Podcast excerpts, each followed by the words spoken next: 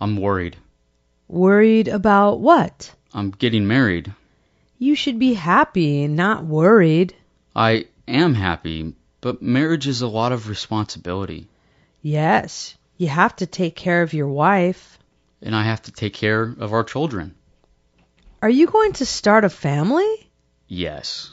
We want to have a little boy and a little girl, That sounds wonderful. except we can't afford it. No wonder you're worried.